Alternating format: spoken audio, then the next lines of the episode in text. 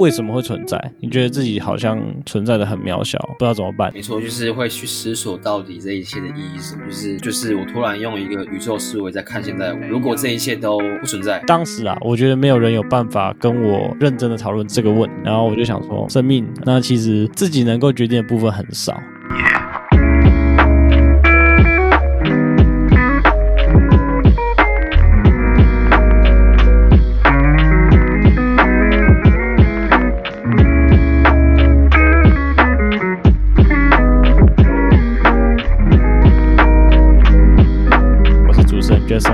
那今晚是新企划的节目，呃，House Friend。那这个节目就是我防疫期间，就是让大家待在家里，呃，我会找我的朋友来对谈，那做一些有趣的互动，陪伴大家待在家里的时间。不能出去找朋友嘛，那就找朋友一起到线上聊天，聊一聊，那看大家有什么新的获得。那这次节目的主宗就是我们新的谈话，那希望大家就对未来防疫之后的，就是解除之后的生活有更多的期待，就是我们 New Tokyo New Life 的一个 slogan。OK，那我们欢迎今天的大来宾，很活泼的相如，我们的 Eric。哎，Eric，谢谢谢谢 Jason 的 介绍，非常非常棒。OK，就是这一切的开始也非常神奇，就因为我我一句话。疫情要干嘛？然后他就有这个想法，大概不到四个小时，他就有这个创新计划，我就觉得 很棒，impressive 是吗？impressive，然后就让我有这个机会可以看，要不要先自我介绍一下，跟大家说一下你。好，我一开始讲他还是开始讲，我叫 Eric，然后我是 Jason，他当时哎，我几认识几年？大概三到四年，应该有四年，三年啊，我们退伍多久就认识多久啊？大概三年又两个月，加起来大概哦三点五年。当时是我的在澎湖的的邻兵，然后我们就是有蛮多.哦。等下再给他补充，不然我就把后面梗都讲完了。没关系，没关系，你可以多讲一点。对，我们有很多东西可以聊。没关系，等下等下等下来慢慢，等下来慢慢讲。反正就是我们有蛮多共同点。啊啊、那不只是当兵的时候，嗯、或是我们去年我们有有一起做一个很特别的专案计划，我们去环岛，然后用特别的方式环。好，那是我等一下我们的共同点。那我大概介绍一下我。哎、okay. 欸，那你你先说一下你现在在做什么工作啊？现在主要在做什么？哦、oh,，OK，我大概在我退伍之后，我就马上投入职场，然后我主要在做云端相关的物联网，嗯、就是大家说的就是数位转型。然后最可以直接想到就是 OK，像是一个扫地机器人，然后我让它。让设备之间可以互相去沟通，是就是 make your life easier，让你的生活非常简单，哦、然后更有一些想象力跟发想，就是把你想把你的想法真正去落地。也是在做 PM 的工作嘛？对啊，就是 PM。那我们 PM 基本上每每个公司 PM 不太一样。嗯、那我们公司 PM 就是除了 coding 以外的东西你全要包。嗯，假设用厨房来比喻，那就是我就是那个我要去听你客人。呃、嗯，我今天想要吃一个牛排，七分熟。嗯，然后我不要加蒜，好，我就会去跟那个的的阿弟讲，我要这些东西。同时，我要知道这个客人他的他他想法，甚至有点像是心理咨询一样，我要知道他他想要什么。甚至他不会跟我讲，但是他不知他如果我不知道，嗯、他他会生气。大概这样的比喻 P N 的工作应该是算是一个就是一个沟通者的角色啊，就是他要去整合资源，然后统筹整个案子，让产品啊或者是这个案子可以。继续的进行下去，然后案子的进程这样子，没，我觉得这是最主要的一个工作。对，没错，我刚刚是用比较生活化的方式去说明。那最后还有试吃，就是做完之后还要 on schedule，、嗯、不能让客人等太久，不然他会生气。那也不能发现菜没有熟，然后就就给客人，所以你都要试吃过，就是测试。就大概这样，我我的工作就是规划哦，先从分析了解，然后到指派，然后最后验收跟交付，然后收款。就是这样，大概这样的流程。哦，收钱也是对啊，收钱也是 PM 的一个很重要的一个工作的一环。一碗牛肉面跟他收两千块，也也是要收钱的。哎、欸，我们服务费很贵，我们那个服务是那个你的专属服务，都一对一的，对不对？那时候当兵的时候，对你印象最深刻就是，哎，你好像休息的时间就是会待在床上，然后看着你的小板板，然后好像在思考一些人生的议题这样子。啊，我现在也在看那个那个那个小板板。只是在写不同的字，你可以说明一下那个小板板是干嘛用的吗？哦，那个板子就是去记录一些，因为脑中会会有很多思绪嘛，嗯、那一直放在头脑里面就很烦。它就像猴子一样，你如果没有把它写出来，它就会在里面给你去捣乱。它会给你把，比如说你的吧台整个把酒杯全部都用乱，然后掉满地，然后很烦。对，所以我就会把那些猴子抓出来，然后把它们训练好。哎，立正敬礼，然后去 去耕田，uh huh. 就大概这样感觉。我们之前有聊到那个冥想嘛，就是你说的那些猴子，好像就是冥想。它的比喻当中有一个，就是它关于它呃心中的杂念的部分。对，不要去想要去抵抗它，而是让它。就是让它忽略它，忽视它。对，这是一个就是说法，就是他讲的是正念。嗯、那我就我当时的了解，对他的想法就是，如果有念头来，就是情绪嘛。嗯、情绪对，其实另外一面是我们心中重要的东西。那有一本书，它叫做什么？情绪是你的什么超能力？它甚至是一个是一个天赋，就是它其实在告诉你某一些事情，就是你才知道的东西。所以最好的点就是你接受它，然后你就先感受它。然后不要去压抑，Okay. 你就接受，它就是你。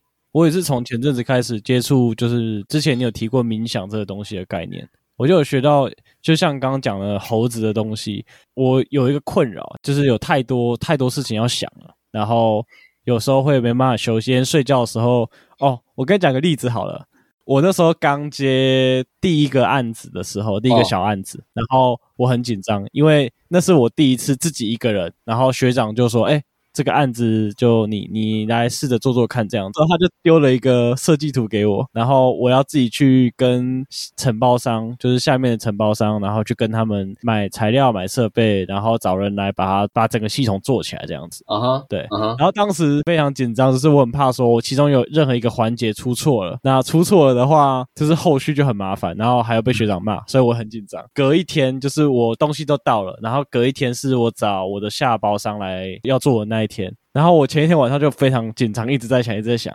然后我早上五点多吧，然后就突然惊醒，我就想到说，哇，那个不能这样做，这样做会有问题。然后我就惊醒过来，我我整个晚上睡觉的时候都在想这件事情，就是我一直在一直在思考说，哎，到底要怎么样，会不会有什么问题？一直在想，一直在想。前阵子我跟我一个朋友吃饭也是这样子，他就跟我提到说，他觉得他没办法好好休息，我就我就推荐他说，哎，或许你可以试试看。就是使用冥想这、这个东西，这是不错的体验。我就觉得，就是现在的需要，我们太多。你看，现现在其实就是有人说，就是、嗯、这时代就是一个注意力缺乏的时代，太多杂念，你怎么样专心？所以就有人说，你觉得最重要的东西，就是他有一个议题是说，你觉得你最重要的价值观的前三名是什么？我现在问你，嗯哼，比如说有钱啊，价值观前三名，对，比如说类似，比如说钱嘛，那当然另外两个我先不讲。那你觉得对你来说，前三名的价值观重要是哪三个？你说对我吗？还是对啊？对你来说啊，你觉得最重要的东西前三个？我觉得比较后悔吧，就是一件事情体验这个这个东西，我觉得是很很珍贵的，就是不要后悔。嗯，钱嘛，那可能还有像我觉得人跟人的情感吧，我觉得这个也是蛮蛮重要的一个环节。那我梳理一下，所以你觉得第一个重要的是就是对做决定，就是你有一个自由的。权利去做决定，对不对？就你的自由。那第二个是钱，然后第三个是情感，就是人际，是吗？我觉得你的这个观点也很棒，就是一样是一个思考嘛。就是如果你纵观这几个，那确实是这样。那我这要分享就是，他其实因为我前阵子有在做整个职业规划，那其实这个议题或职业跟生涯，其实大家其实应应该都一直遇到这个问题，就是不管你是做产品，或是你做，其实你自己就是一个产品。那我就会去思考，说我到底。我要什么事？我要在一个地方继续工作吗？还是我应该把专注力放在别的地方？所以我就会把自己去做一个反省，就是说，就是他有在，嗯、就他其实是来自一本书，他是中国的一个叫李笑来的作家，然后他给我们一个观念，嗯、他出过几几本书，一本叫做《与时间做朋友》，跟另外一个是史丹佛教你，给你一亿，然后你要怎么去做这个事业？他就给一个观念，就是说，他觉得真正重要的第一件事情是你的专注力，第二个是你的时间。第三个是你的钱，专注力就好比说，你刚才讲的就是你你的决定应该不要后悔，嗯、就是说我想要干嘛，那就好比我现在分享就是说，哦，我可能最近在做转职，虽然我最近虽然我的公司还不错，一样这边做三年了，然后我是在那边算是做创始员工，就是第一批的 PM，那也帮他做蛮多东西，然后我还是觉得我想要去外面看看，所以我就毅然决然 OK，就是来一个 再见跟 goodbye kiss Goodbye，但是我觉得就在我提完之后，就给我。进入疫情，你看这个多没有趣。离职了吗？还是还在职？现在在做最后的交接程序啊，有新的接手的人进来了，反正他们有安排，那就是有些新人会要会受训嘛，然后就会让他们有一些机会去发展，嗯、同时有新人进来是没错，对啊，因为同规模公司其实是持续在在扩大，所以也蛮祝他们就是越来越好。公司规模大概是多大？因为我们新创大概二十个以内，但是也持续在向前跑。我觉得我我是蛮看好的。二十几个人，对，做软体的新创公司，感觉很有前景的一个公司，一个产业啊。上礼拜其实有去面了，然后上上礼拜也去面了一次，然后今天接到一个电话，就是算是有，就就是我大概这半年下来已经有陆续陆陆续面了大概五六间不错的，是。那这一个最不错的。今天哦，就在节目发生前，就是打电话跟我去做最后的讨论。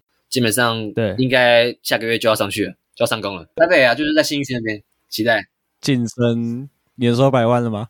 不宜透露太多。去台北就住在你的豪华新义区的房子里面。我先不想那么远，我们先先务实一点，是还是要好好存钱，好好投资，把握这一波，这一波吗？你说疫情这一波吗？啊、就是因为一定就是一个，你知道吗？有变动就是我们的机会啊！我们现在有什么？我们就是有的是我们年轻的心跟我们的肝，跟我们的 年轻年华，所以我们还有时间可以去失败。那这是我们最大的潜力。跟现在股票一样，有动能才会，大家才会有有办法赚赚到钱。之前我们一起去吃饭的时候，每次见到面，哎，今天聊轻松一点，不要聊工作，然后聊没两句 就开始，哎，你最近案子在做什么啊？怎么样啊？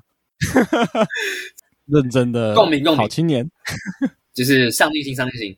可以找到有一个人，然后可以认真的听你自己讲说，哦，我现在大概在做什么事情，这样其实是也还蛮开心的。那、啊、我们去年是什么时候？也差不多是五月五月初吧，五月劳动节一号劳动节的时候就就是对对对，非常棒经验。我去我们去了五天嘛，五天四夜哦，那屁股都快要烂掉。听起来，现在讲起来有点荒谬啊！呃，你好像前两天吗？还是三天？两天吧，还是一个礼拜？两天吧，礼拜三吧。反正礼拜五晚上，我们就是礼拜三，你就传赖给我说：“哎，Jason 有没有兴趣一起去环岛？” 然后我说：“环岛有啊，我有兴趣。” 然后你说要骑车，对，然后我说：“哦，好啊。” 因为那时候我我的专案才刚开始啊，那是我第一个大案子啊，对，很大，两千多万。对，我一个人做两千多万，然后那时候是在筹备阶段，就是筹备到一个部分，就是我已经把该发出去的工作，我们的案子比较大的会有那个设备的交期，就是设备出去之后，我要等他们制作完之后才可以进行下一步。对啊，那那中间会有一点点小空档。对，对，所以那段时间我就是可以请假，然后我就想说，哎，有五一劳动节，然后又可以环岛，还可以骑机车。然后现在又有空档，那我想说，那我请个假好了，请了两天，然后就有五天的假。那、啊、我们是礼拜四吧，礼拜四晚上，然后你回来台中，我们才开始见面说，哎，啊，我们要环岛，那我们 我们要去哪里？我们要怎么走？要住哪里？我记得是那天在麦当劳，在订隔天的饭店。我们完全都是前一天才才在做事情。对，我记得我们那时候连饭都没吃吧，然后就先在，因为那时候你好像也在中科那边，哦，对，在那个捷安特，就是在台积电附近，所以很近。然后我们就在那边见面，说，哎，那我们去麦当劳讨论一下。我就各自带着笔电，刚下班我们就说，让我讨论一下，看明天要去哪里。我真的第一次感觉到这么活在当下。嗯然后被时间追着跑，哎，早上超累的，我都要赶快，我们都要赶快去定明天要，就是今晚要要在哪里睡，就是要在哪里边过夜，真的真的还蛮辛苦，但蛮好玩。会吗？累好像还好啦，因为我们比较没有就是太严格的预算要求，所以基本上还太多好东西要看，就是。琳琅满目，对，到底要停哪点？但也让我学到一个，就是断舍离。你就找到几个不错的，就赶快 go through 下一个。先把就像专案一样，你就把股价先跑出来，然后就先上了吧。你没时间了，你你先骑车再说，然后剩下的在路上玩。我们前一天晚上，然后我们这边写说，哦，我们要去哪些城市停留，就是过夜的地方。说。哎，那我们排一下 milestone，就做专案里面，我们不是都是会排那个我们整个专案的进程啊，就是 milestone，、啊、就是里程碑，各大里程碑。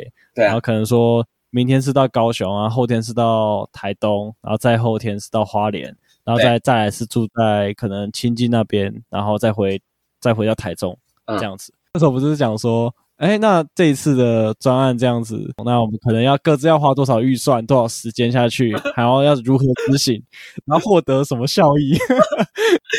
我们两个 P N 是这样子来规划行程的。你印象有没有？那上次我们最后住的那一间是那个清近的那个黑森林，很赞，黑森林，我很喜欢那一个。那间是在那个小瑞士那边。然后我记得我们去的时候，它有个那个顶楼的。小房间给背包客住的最便宜的，好像一晚只要九百块吧。对，然后很便宜，又蛮漂亮的，很很有气氛，真的，我觉得很棒。可是去的时候，这个老板就说：“哎，今天只有你们这一组跟另外一组客人而已。”然后他就免费帮我们升级住四人房。那个真的很夸张，那是一个，我觉得那已经是你可以开趴的一个小别墅了。那个真的很大，空间超爆大，而且一楼很夸张，那个一楼真的很扯。那音乐也超好听，那个音乐有一个那个播放器，很很古典，那音乐也超好听的。然后到了二楼，就是哦，我们有两个小阳台，那是可以看到月亮。对，我们还有两间浴室哦，两个小阳台，然后还有一间储藏室，还有个客厅跟一个厨房。我们还有冰箱，还有那还有电热毯，对不对？超扯！我这辈子大概那时候晚上会冷到睡不着，然后那个电热毯下去，我想说哇，好棒哦！早上舍不得离开，你知道吗？真的是不想起来，真的太棒了。很棒的印象，在晚上的时候有那边最大最大的缺点就是那地方蛮偏僻的，所以晚上如果你要吃饭的话，没有东西可以吃，只能吃 seven 而已。我们那那餐我也吃的蛮丰富的，买不了东西，就买不了东西啊，然后去买了一些什么泡面、酒，一些当晚餐吃。对啊，你不是说哦这样子很棒，就是又便宜，然后又没有人。对，旅行就是应该要没人去，就是没有人的时候去，挑平日然后出来玩这样子，就是你什么都可以住最好的。对啊，什么都可以最好，因为没有人跟你竞争嘛。躺着玩，躺着玩，真的很爽。我们先听首歌，听一下你推荐给我的歌单，挑我会放哪一首歌？应该是有吉他的，我猜。好，你休息多久？那就休息五呃，这首歌大概四分钟。OK，好，这一首是来自相如推荐的《波西米亚》，来自 Hush 的歌曲。怎么会挑这首歌？大概是三月大学的时候听的，大概八九年前。这首歌我听到。因为我其实当时有听一些独立乐团的东西，那他这首歌是不知不觉就是很聪明，我们的 GOT、嗯、非常厉害的 Google YouTube 的演算法推荐给我的，他甚至比我还了解我。我是非常向往旅行的一个人，那我当时也在国外待了半年。那这首歌是在我出国前听到的，然后他又是在国外拍的，他是好像是一群乐手一个乐团，他在国外拍，然后里面有几幕就是罗马，然后他在法国吧还是哪里，就是他们。买红酒，然后就在草地上，然后就打开就喝，就好像不认识，然后就因为一些原因，就是很自然的就认识，然后那个整个气氛就是觉得非常非常棒，然后就很很从容自在。然后我甚至之后也去查了波西米亚这个东西，它甚至它似乎是一个国家，然后好像象征了一些就是自由相关的。所以这这首歌主要是在讲一些可能离乡旅行的故事。我那时候想说，这首歌可能是一个就是写可能到。异乡啊，去旅行，就像主要是也跟你差不多了，就是在异乡旅行漂流，然后生活闯荡的一首歌，是很美的一首歌，很棒。他用吉他可以做做到，就是很完整的一首歌。就是跳给我十首歌里面，我最喜欢这首歌。我给你二十五首，二十五首啊！因为我跟你说，你可以挑十首或就可以更多。那后置完我会连着每一位来宾给的歌单，那我会大概挑一下。那每一位来宾可以搭配的歌单，然后听他推荐的歌曲。那我们这个使用方式就是，你可以听完我们的谈之后，然后再找时间再把歌给听完。对，更多的陪伴，更多的音乐。然后，更多的内容。我觉得音乐这东西对我来说其实帮助蛮大。就是我其实高中的时候我是玩乐团，当时是贝斯手，那大概玩两年的团。音乐这东西一直在我的人生中扮演有非常重要的。它甚至是某一篇机测吗？我就把那段话给引用进去，就是音乐，学音乐的孩子不会变坏。忘记是哪一个电影出来，我就把这个东西写下去。哇，一写五级分，我从来没有拿过这么高级分，就因为音乐帮助了我。你看音乐的重要性，好，那是一个点。我再带过来，就是音乐其实。我觉得音乐它是一个可以让我们快速，它是一个可以定我们情绪的一个东西。就像你刚刚讲的，从冥想到音乐，嗯、我觉得音乐它是可以给我们一个情绪的渲染。就像是我在工作的时候，我会听一些白噪音，然后让我更专注；我在阅读的时候，我会听阅读歌歌；哦、我在泡咖啡的时候，我会听爵士歌。就可能是带到我下一个主题，就是我们今天会聊的就是蓝调会放松嘛，放松音乐，大概这样。所以我因为就是它可以让你去定锚。比如说我早上的时候，我会听一些比较振奋的，那就代表说，OK，我今我边听我会边穿着，然后甚至我会做一些重训，我会觉得我很有那种的能量，然后我已经准备好面对这一天，不管客人多么的可爱，然后工程师给我多多少的惊喜，我都可以去面对。对，所以音乐我觉得是可以。给你一些正面冥想、正面暗示、提示的一个好好东西，可能可以拿来改变，就是生活的 vibe 的一个东西，就是一个生活的基调的这种调味剂吧。对我来说啊，有有音乐就是很实用，可能就是难过的时候可以听，放松的时候可以听。你要做什么事情，像是呃我要运动的话，我可能可以听一些。可适合运动的歌，就是可以让我更专注的做这件事情，就是改变我自己，就现在做这件事情的 vibe，就是音乐对我来讲，就是可以有这些的影响。我们在家里，在家里做这个。在家里做这个节目，就是在线上，然后让大家乖乖待在家里听我们台就好了，不要不要出去外面弄榴莲。你什么时候开始接触蓝蓝调舞蹈嘛？我最近看你蛮常在，你好像约约过我几次去参加这个这个活动，呃，蓝调音乐，你可以简单说明这是什么东西吗？蓝调其实是一个音乐，然后它可以说是音乐之母，就有有一派说法是这样，那个是来自非常一开，大概一九二零年的一个曲风。我在做的是 blues dance，就是蓝调的舞蹈，那它基本上就是舞蹈嘛，那然后音乐嘛。这时候音乐就是它，音乐基本上就是蓝调的曲风，有点像灵魂，然后甚至会 mix 一些 jazz，、oh, 所以那种东西。它其实分很多派。那这一这一集就是时间不多，我就先讲它大方向。反正它就是一个蓝调的音乐。我等一下有机会可以放。那在那音乐下，基本上它是比较 slow 的。音乐背景是当时一九三零年代，在美国当时有一些移工，然后他们去表露出来，他们其实很有创造力，那、嗯、他们也表露他们当时的一些。天灾，然后甚至一些当时从欧洲被调过去，对对对对的一些他们的故故事，里面富含了非常多情感跟一些表达。那到后期就有有更多的就是开始传到世界各地，那就是一个我们的跳舞基调。然后他基本上就是一群人，他可能下班了。嗯、那当时其实在美国的那个地地方，下班其实没有没有什么地方可以去。然后你看美国这么大，但会亮的大概就是小酒吧。蓝调的文化是从当时那个年代，大家在大家在小小酒吧里面开始拿酒杯晃啊晃，然后在。空间非常小的时候，大概不到一平吧，然后就跳起舞来，孕出孕育出了这种这样的舞风，因为有 live band 嘛，有有吉他嘛，对，然后有、嗯、有有酒精嘛，然后大家就一起 double bass，、嗯、对，它基本上是以双人舞。那我刚刚前面剪辑大概是蓝调它的发展历史，大家比较耳耳熟能详，就像是说国标，嗯、但它不是国标，那它它就是一个两个人舞，类似那种形态。我会把它说，它就像是一个沟通，怎么讲沟通？就是我们过去不是都嘴巴讲话嘛，就是当时上班其实一天到晚都我都在讲话，一天大概。开七八场会议，然后不是讲话就是我要去写信、写文件，所以我就找了一个好，一样是沟通，但我完全不用嘴巴，我用身体去表达。然后我当时跳的时候，是我是一个智障，肢体障碍。我当时可以，我大学的时候有有去参加一些营队，然后我们去表演，然后去惩罚嘛，是。我可以把男舞哦跳完之后，全场都在笑，嗯、跳得太好笑了。我从此就被 ban，你不能跳了，你不能跳帅舞。然后趣味舞蹈完全就是大力招手，就请我去，你知道吗？我就是真的很受伤。我我现在不让你去吗？还是 你就他他，因为我把别人很帅的舞蹈，然后跳的太好笑了，大家台下是笑声一片，不是在不是不是觉得很帅，是笑声一片。我从此就 OK 被拒绝去去跳那种。我一个黑历史的部分。对，然后所以我当时其实我说你以前是很不会跳舞的。我以前是可以把舞跳得很好笑的人，我 我会这样讲，这也是一种天赋啊，应该也是算一种天赋。所以我就站在蓝调找到一一席之地，就是找找到一个我可以进进入的点，因为它就是一个沟通。因为啊，我当时在确定蓝蓝调是我真爱之前，我前面大概试了七八种，嗯哼哼，从 swing 啊、hustle，然后到 salsa、bachata，西方的一些拉拉丁比较性感的，其实都透过。但我最后我觉得我出去我最喜欢就是这些，你都有去尝试过这些不同的舞种，就对了。对，有去。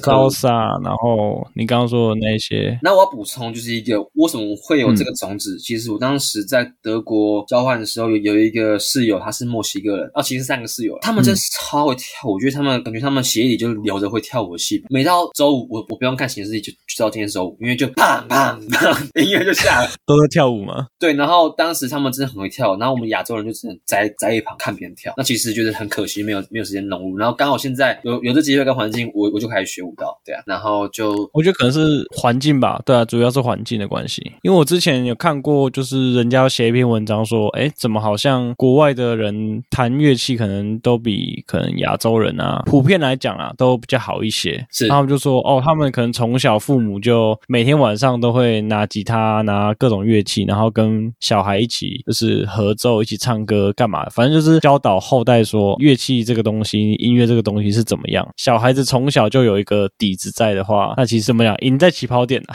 对，他们通常觉得，哦，就就是这样很正常啊，就跟就跟我们吃卤肉饭一样，我们生活的一个必需品这样子。他们，我觉得真的，他们真的很懂，就是怎么样，就是怎么样生活，所以他们也很懂得为什么他们要工作。但我觉得这这可能就要讲到历史，就是当时我们可能落后了一百年，但就是就是有现在的的点。但我觉得也没有不好，就是让我们更了解整个历史啊。毕竟我们就是地球村嘛，那去学别人好。所以我觉得音乐就是有一句话，我觉得非常想分享，就是说，觉得来来不及的时候，就是最好开始。你看我现在也多少哦，我我二十五岁的时候开始去接触这个舞蹈，那半年时间算是已经融入了啊。我过去我上了五个月的课，然后也参加了快要应该五六十场的 party 跟课程，嗯，然后也自己也办了。对啊，像这种这种兴趣类的东西，就是什么时候开始，好像其实都不会嫌晚。哎，我那时候好像听过一句话是说，呃，如果你现在再不开始，那他很快就跟你错过，而且很快就会再跟你擦身而过。我感觉跟感情也像，跟一段的恋情一样，就像一个流星一样。嗯，咻，你说 shooting star 嘛，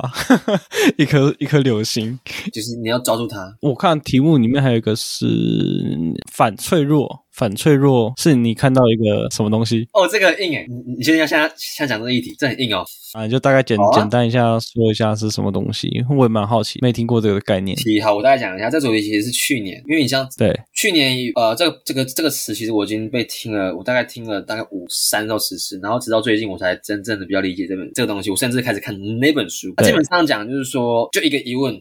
你觉得脆弱的相反是什么？嗯、你觉得脆弱相反是什么？脆弱的相反应该就是坚强吧？就是答案。大部分的人，我当时我也是这样觉得，就是脆弱就是坚强啊、嗯。所以就好比，就是我今天在意大利的比萨斜塔上面，那我要做一个实验，就物理实验，我要把一个玻璃杯跟一个铁杯往下面丢。对，你你应该知道结结果嘛？玻璃杯一定爆，铁杯顶多就是猫掉，对不对？对，所以它就脆弱跟坚强。但如果今天再更高，嗯、那是不是它就猫了更严重？所以。它基本上还是有一个量量级在。那反脆弱的定义是什么呢？反脆弱的定义就是因为环境它反获利受益，它不会因为它反而因为环境怎样，它不会受到那个影响。所以就套用一个，如果今天放一个羽毛，它会怎样？它会轻飘飘的掉下去。嗯嗯嗯。所以就是道就说，哦，这东西其实不是你要越坚越好，就是它哲学大概是这样，就是不是量级越坚越好，是说你反而因为这个的变数调整，对，你反而有更大获利。所以套用到我们现在的这个疫情，你们觉得现在哪一个？一个产业是有反脆弱的，嗯，因为这疫情的反而获利的产业，最近应该很明显啊！哦，那个卖卖的多好，对不对？你应该知道我要讲什么吧？很多东西都这样啊。那你讲几个来听？就是因为这疫情下它有反脆弱，就是因为这个疫情它反爆好，当然有不好嘛，就是那些旅游业曝光，就是我我我我我有没有去玩？但有些就是它确实就是更好，就像什么哦，冬天哦，冰淇淋卖的更好，嗯，对对对对。那你举几个？你觉得现在哪可能像更好？可能像最近最近以股票来讲啦，可能就是大部分股票都全部都下来了嘛。那就是主要是物流业嘛，物流业因为大家在经在家里在经济，最大宗就是可能像医疗、疫苗这一些生医类的东西。啊、没错，没错，就是像你说的反脆弱，就是它反而是碰到这样子。真的对，所以可以给自己思索一下，就是你的行业或你的什么现在是具有反脆弱了吗？就是这个议题可以留留给大家，就是说你的职业，嗯，你在做的事情会不会因为今天哪一个变数一来，你可能就失去这工作，你可能就没有这收入。或是，但但我觉得这这一题比较沉重，那就是说我最近也是有这件事，就是到底我可以，我还我还我还有什么东西可以做跟贡献，或是可以去玩，就是让我也有反脆弱的这个的抗体在。你看现在不只要有疫苗抗体，疫苗来你工作没了，其实你也有你也陷入了另外一种马斯洛说的安全，你没有收入，那也蛮重要的。所以你说这个反脆弱的概念，可能就是说，呃，碰到碰到事情的嗯柔软度嘛，像是有点像这种感觉。你可以把它，它是一个，它有个共面可以这样定，就是对，它必须要有。有一个 situation，说你要的情况，以及说是你的一个变数。比如说我今天是一起一行来，那我的工作是美，还是说我的我工作反而更好？就好比 OK，我们就讲一个保险业好了。保险业其实这次是受利的，它完全不受影响，就是反而卖更好，防疫保单，甚至他借更多的可信约对，然后他不会因为一个月没有工作他就没钱，因为他是逐步去发放，所以你像他这点，他不会因为一时的断流，他就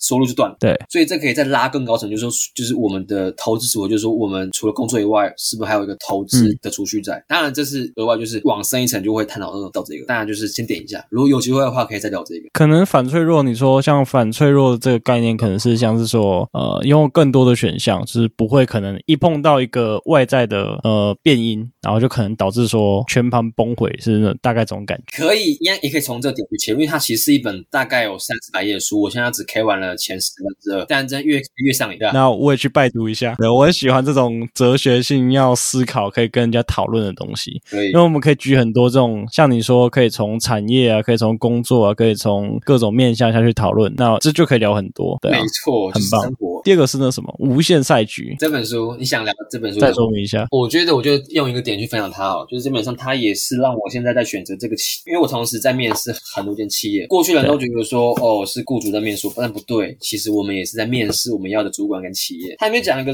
这句思维，就是说、嗯、这间企业到底是以哪个为优先？它是以赚钱，还是它是以提供好的产品给消费者？这两个点的优先序差别就会去就会影响到这一家企业的成败。他就讲举了一个沃尔玛，嗯、就是美国之前一个非常有名的一家，很像我们现在的全联的一个概念，大家应该会比较有真实性跟共鸣。当时是一个类似全联、呃、量贩店这种东西。对对对对，他当时的出发点就是创创办人是为了提供在地最便宜，然后也不错的品质的产品给当地的人，所以他当时打这个名号哦，那个全美国那个店拼命开。但直到他们就是过了好一阵子，大概十多年，CEO 换人之后，他的出发点换成是我会让这个企业更好的去维运，然后做到最好妥善的控管，让投资人回到最让投资人获得最大的利益后回馈给他们的消费。但是呃，我先补充，就是这段话是我当时的理解，但是具体怎么样，就是可能要再补充。但是就是优先序，就是他是把投资人放在消费者前面。他这个叫做呃获利导向吧，就是可能是以比较获利的导向，而不是以消费者，就是以他的客户为主要优先的一个企业经营理念。对，就是这个一点一跑掉，就是大家其实开始歪掉，就是他开始就接到非常多的客诉啊，然后对，就是这个点就是要，比如说，这让我看到的点就是，我觉得可以可以分享给大家，就是说你现在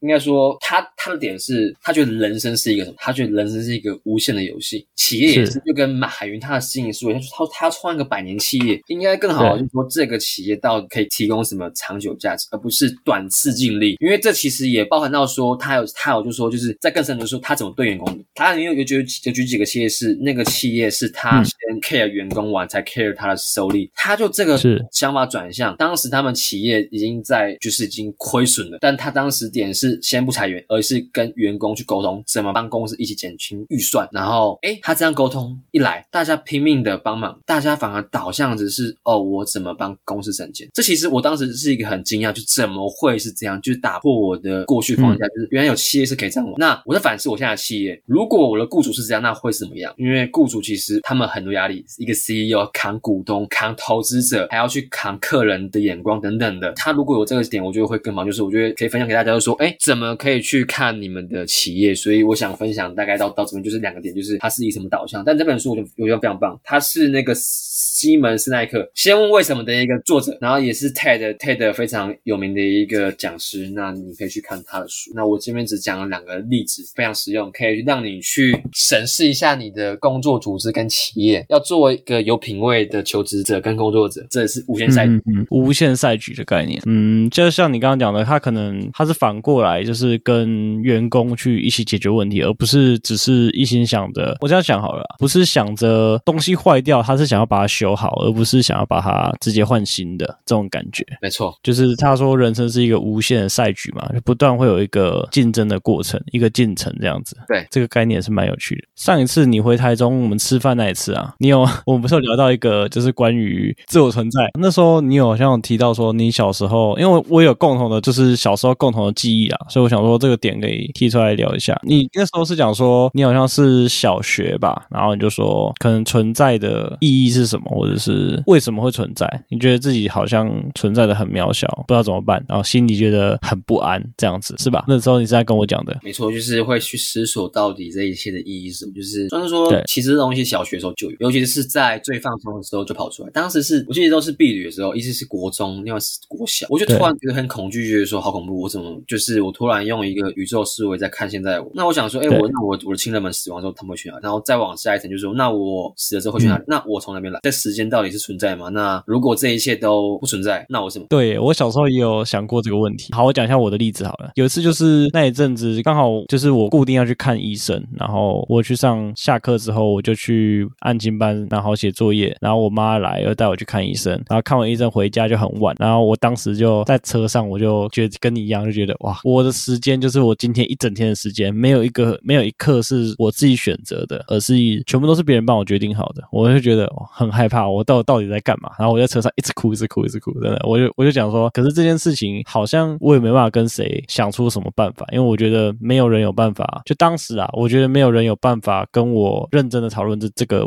这个问题。嗯，对对，然后我就想说，这样子的话，自我存在是不是就是我们的生命，而是被其他外在的因素就是已经确定好的？那其实自己能够决定的部分很少。对，我当时觉得我很害怕，我在车上一直哭一直哭，然后我妈想说 这个小孩是怎样，有什么毛病，在哭什么？然后我记得我们当时讲了很多。好了，下下一次有机会我们再再讲更多好了，因为这个这个东西真的可以讲的很深，就是没错，就是对对对。我们讲一下最后 ending 的东西好了。蓝调的话，那你推荐如果说你要让我们的观众们去参与蓝调这个文化的话，有没有什么管道？就是说团体啊，或者是活动，或者是说你自己有在经营什么，或者是什么音乐什么场所，可以可以去进入这个文化，然后一起一起玩这样子。我大概简介，我分三个点，一个是怎么进行，就是我觉得最最理想的就是，假设现在疫疫情过了，那其实有一个有台北有几个点，那他们有固定在办一些活动，然后甚至是我觉得它是非常原原始的原汁原味重现，就是在一个小酒吧，然后他每周五会有一个教学，甚至有一些有时候会有一些特特别的课程。那我也蛮欣赏那个的老板，他就是跳舞，然后自己经营的一个小舞厅，然后我之前也都会去那边去去上课，然后去邀请我朋友去，然后我甚至哦，我之前还有在那边当过一次 DJ，就是在那边放音乐，就非常好玩。是是是。那那是一个点，就是疫情后你们可以去那边。那具体在哪里，你可以问我，或是你来看我，你你来看我的 IG 上面会有一些讯息。还有我之我之前其实有在家里办一些 House Party，然后里面就是有一些短片，教学的短片跟气氛的短片。我觉得从那边你们可以算是一个旁敲，就是去了解这东西。但我还建议就身临其境，然后来之前你就是把什么东西都忘光光，你就去感受它。那我会说这不是，这可能不是每个人，但我觉得每每个人都值得尝试，尤其是我们东方人，因为我觉得去玩那边，透过舞蹈其实让我打开蛮多眼界，就是让我更可以去接受我的肢体，然后更能面对我自己。然后我在做梦，其实我去跳舞的时候，我会它算是一个全新的认知跟跟沟通。我其实跳完舞，我在做事情其实清晰度更好，我效率更高。那我更可以知道怎么去沟通，因为跳舞其实它有一个点就是 leader 跟 follower，就是领领舞者跟跟舞者，其实这两个就是沟通的艺术。所以你跳完舞，其实不只有学到跳舞，你甚至学到了怎么叫人际沟通，甚至怎么看着一一一个人的眼睛，这很重要。就是我觉得沟通这是现在的人是可能都没有在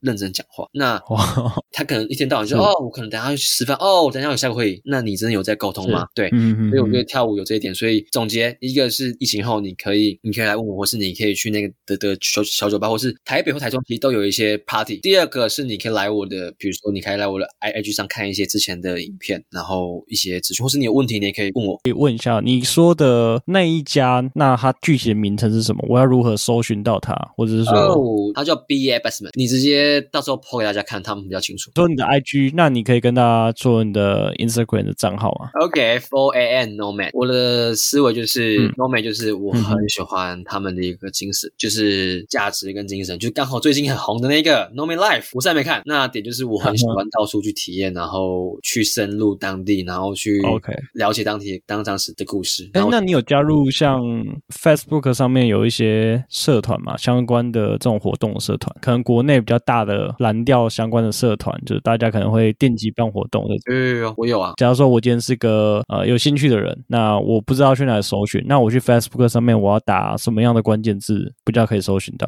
哦，oh, 你可以打一个是我刚刚给你的 BA Bestman，然后另外一个是 Bruce Twenty Studio，然后最后可以可以给你，也是在经营，就是像台北就基本上基本上就这两家在在经营。好，没问题。那我最后再跟大家重复一次，如果有要去相关的场所的话，那第一个推荐是 BA Basement，是 BA，然后 Basement 就是 B A S E M E N T，那是一个地下室酒吧。那我们今天的来宾 Eric，他的 IG 的账号是 Four A M，都是小写 Four A M 点 N O M A D，对，Norman。哦，还有一个是呃 Bruce Twenty B L U E S，然后 Twenty 二十。呃，我们刚刚的这些点，然后去搜寻就可以去，就是算有一个入门接触这个相关的文化。那最后问每一个来宾都会问的这个问题：疫情过后，你最想做的事情是什么？当然是去跳舞。我我已经很久没跳舞，跟旅行很需要旅行跟跳舞。对，我其实本来计划，我这段 gap quarter 或 gap month，我要去小琉球去度度假一段时间，然后去考个潜水证照。疫情就过来，好像大家都很喜欢去潜水证照。刚好有件事情嘛，就有个主题，然后我本来就很喜欢大海，自由潜水跟跟水费潜水吧，反正可以潜的都潜一轮就对了。好，找时间再一起去潜一轮。好了，谢谢今天的大来宾。今天来宾是我们的 Eric，他今天跟我们聊了很多关于蓝调，还有一些我们当兵的时候的事情。谢谢他。